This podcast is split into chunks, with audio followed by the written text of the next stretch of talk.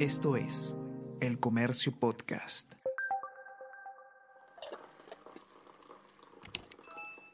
Hola, hola, ¿cómo están? Buenos días, espero que hayan amanecido bien. Está con ustedes Ariana Lira y hoy tenemos... Tenemos que hablar con Ariana Lira.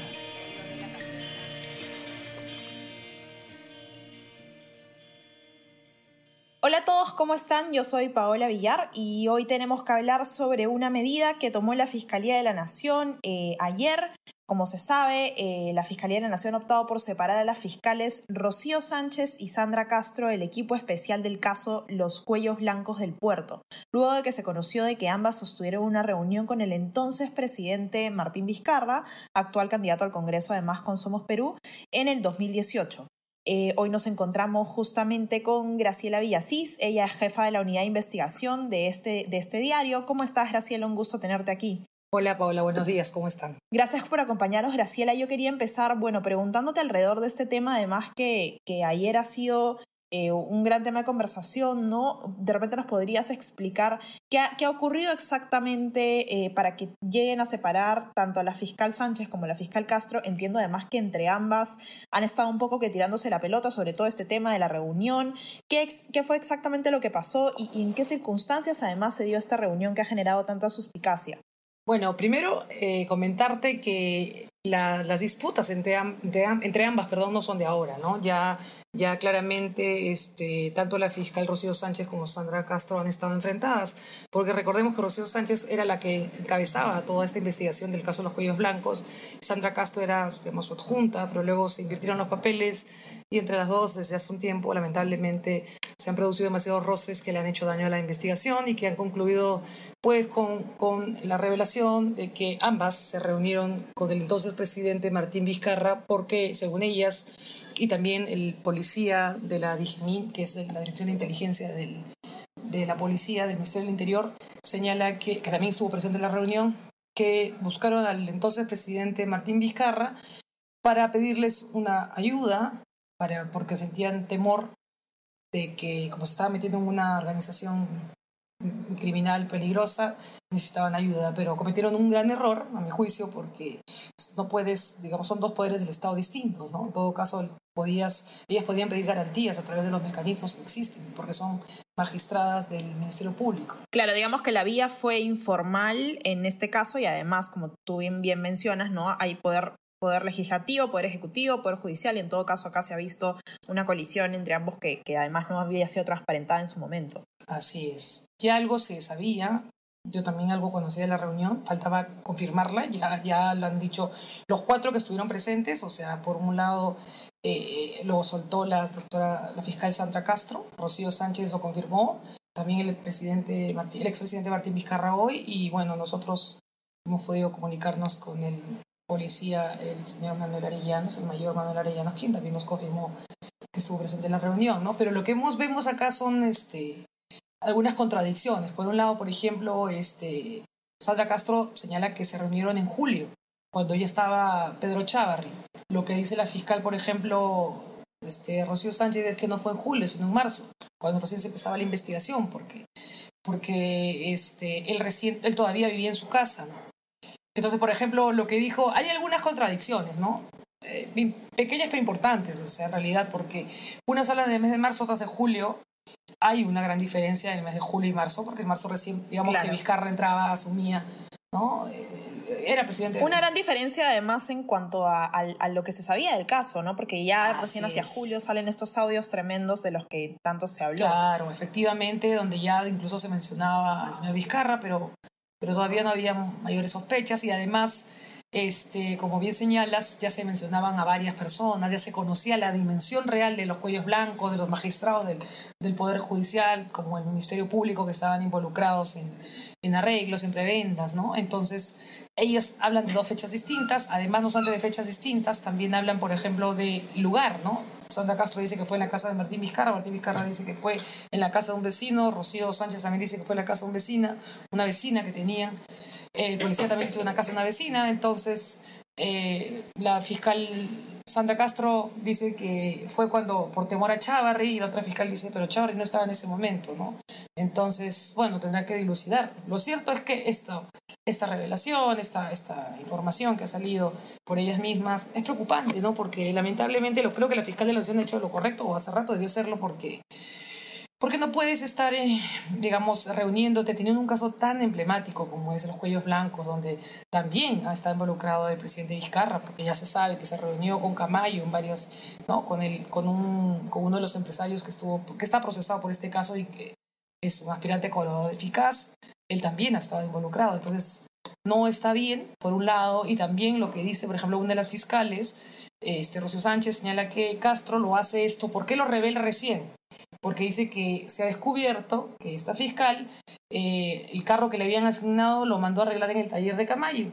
Y Camayo le entrega a la otra fiscal la boleta diciéndole ella ha ido, entonces está recibiendo un favor, ¿no? digamos, de, uno de los procesados, lo cual también eh, de alguna manera enloda la investigación. Entonces ella dice, claro, lo hace ahora porque se ve perdida, ¿no? Se ve, digamos, este, y, y busca cambiar el rumbo por ese lado. Entonces, una pidió que no se aferra al cargo, que pone su guerra a disposición. La otra, las dos en realidad están, están en problemas, ¿no? Y, y bueno, ya los cuatro presentes están, han, sido, han, han, han dicho que sí, hubo la reunión. La pregunta es por qué y para qué. ¿No? Si bien tenían temor, pues vas a la fiscal de la nación, ¿no? A tu, digamos, la autoridad máxima y pides seguridad y te la podían dar. El punto, por ejemplo, es que una de ellas gozaba con una seguridad de policías de la DIGIMIN, que es la Dirección de Inteligencia del Ministerio del Interior, ¿no? Cuando lo normal es que todos los magistrados tienen seguridad del Ministerio Público, esos carros que dicen asignados al Ministerio Público y seguridad que te asigna el, Estado al Ministerio Público. Entonces, ah, se ha visto bastante ensombrecido este proceso, pero la verdad es que lo más importante es que no festejen los procesados, no festejen los que están involucrados, sino que más bien este caso se siga llevando bien y que ahora se tome, que la fiscal de la Nación, digamos, intervenga de mayor, de mayor, intervenga más, porque no, no es una broma. Un, caso que pasa más de dos años y pueden vencerse los plazos es peligroso. Ahora, antes de, profundizar contigo también, Graciela, sobre bueno, las implicancias de esto, sí me gustaría preguntarte, entiendo que además hubo también algunas declaraciones que hizo el mismo expresidente Vizcarra alrededor de o en torno a dónde fue la reunión, porque se mencionaba que había sido o en su casa y al final había sido en la casa de un vecino. Más o menos tú lo cuentas en tu nota, pero quería que nos expliques un poco cómo fue exactamente. Sí, por ejemplo, la fiscal que salió con la primera denuncia, digamos, salió, no, no denuncia, sino salió a decir que existió esta reunión, ella dijo que fue el departamento de Martín Vizcarra. La fiscal Sandra Castro es vecina de Martín Vizcarra, se lo se sabía ya desde antes. Eh, y lo que dice la otra fiscal es que no, que fue en el departamento de una de las vecinas. Incluso se detalla el nombre que fue de Ana Cecilia Escama que la fiscal, por ejemplo, este, Sandra Castro vive en un tercer piso y la reunión fue un sexto piso porque Vizcarra vivía en un octavo, de octavo piso de otra torre. El policía también dice lo mismo, que no fue en la casa de Vizcarra y Vizcarra también dice lo mismo, no fue en mi casa, ¿no? Entonces son detalles que también este, no, no cuadran, pero en lo que sí todos eh, son, digamos, la, la, la declaración es unánime, la versión es unánime, es que sí se reunieron, ¿no? Claro, pero, claro. Y, la verdad es que es peligroso, porque entendamos, por ejemplo, Vizcarra, este, este, en ese momento ya se decía que podía estar involucrado, pero no había pruebas, entonces no, nadie puede acusar sin pruebas, entonces la gente ignoró. Luego salió lo de Zacapa, las reuniones con Camayo, entonces él tenía un acercamiento a ellas, ¿no?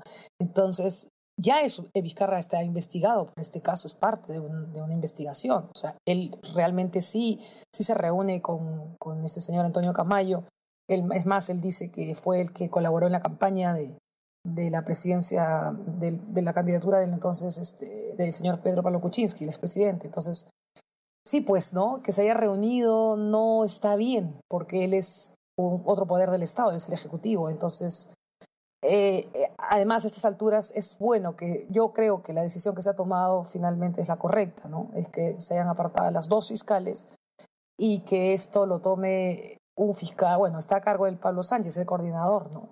Eh, pero bueno, ahora no sabemos en manos de quién recaerá, probablemente de la doctora Jauregui, que es la adjunta, no lo sabemos, ¿no?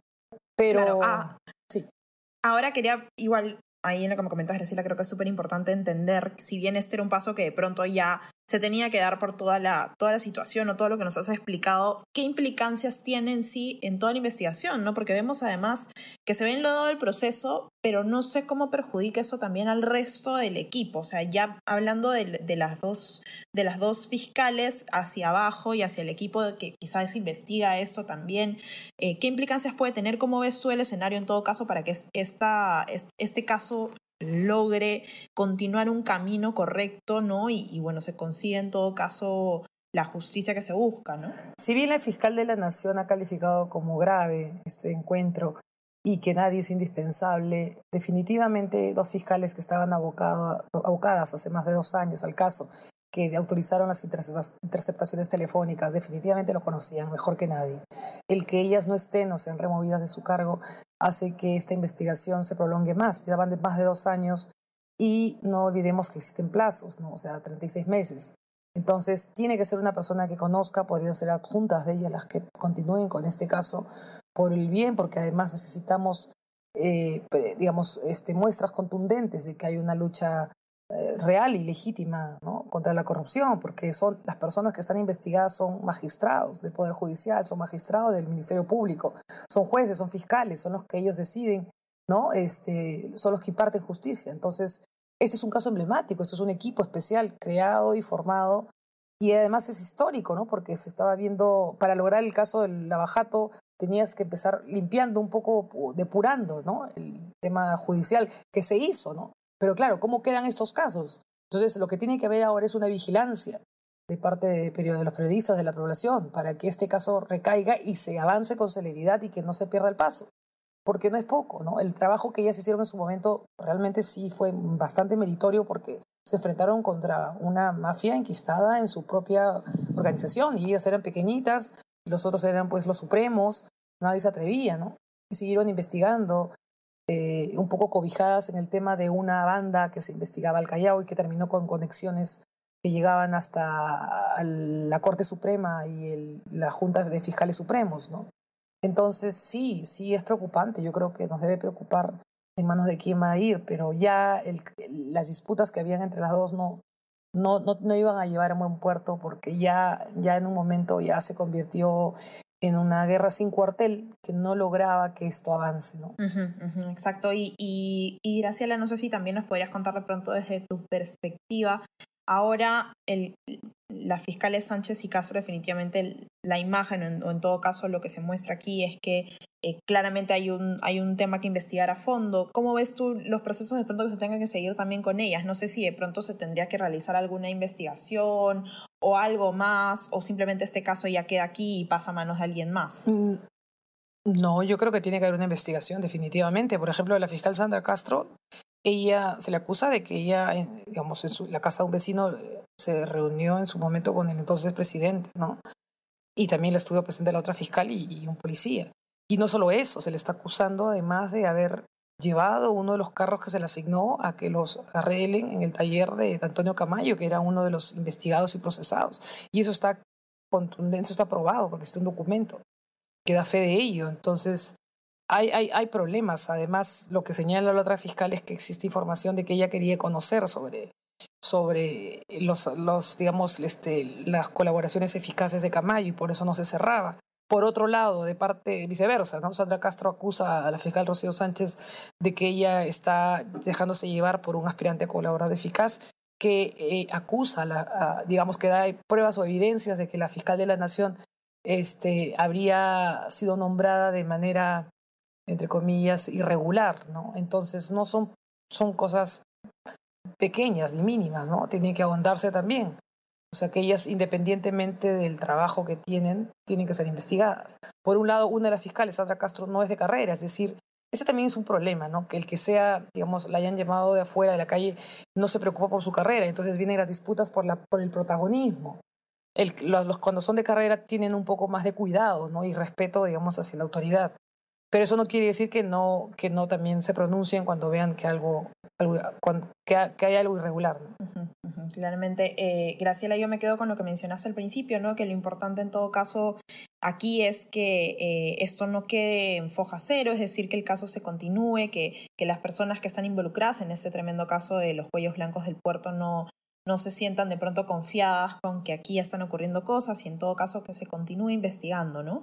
Y, bueno, a quienes nos están escuchando en este momento les recuerdo que pueden ver el informe de Graciela hoy en la edición impresa, lo pueden ver también en web y todo el seguimiento de este caso que además ya lleva un par de días eh, comentándose y además eh, todo el desarrollo en la web también sobre este tema y otros, otros aspectos este, involucrados, no solo a política, que ya estamos a puertas de las elecciones, ¿no? sino también al tema sanitario que como sabemos continúa y, ya hoy día deberíamos tener de pronto una posible decisión sobre la extensión de, de, la cuarentena en ciertas regiones del país. Recuerden además que pueden seguirnos a través de Spotify y Apple Podcast para estar pendientes de este contenido y también pueden ingresar eh, a las diversas secciones del diario desde, el, desde nuestra web para poder estar informados de cualquier otro tema. Si desean eh, recibir lo mejor de nuestro contenido, pueden suscribirse a nuestro WhatsApp, El Comercio Te Informa. Muchas gracias, Graciela, por acompañarnos hoy día y bueno, esperemos que, que efectivamente este caso se continúe como debería darse. Gracias a ti, Paola, y gracias a aquellos que nos están escuchando este momento. Hasta luego. Esto fue Tenemos que hablar.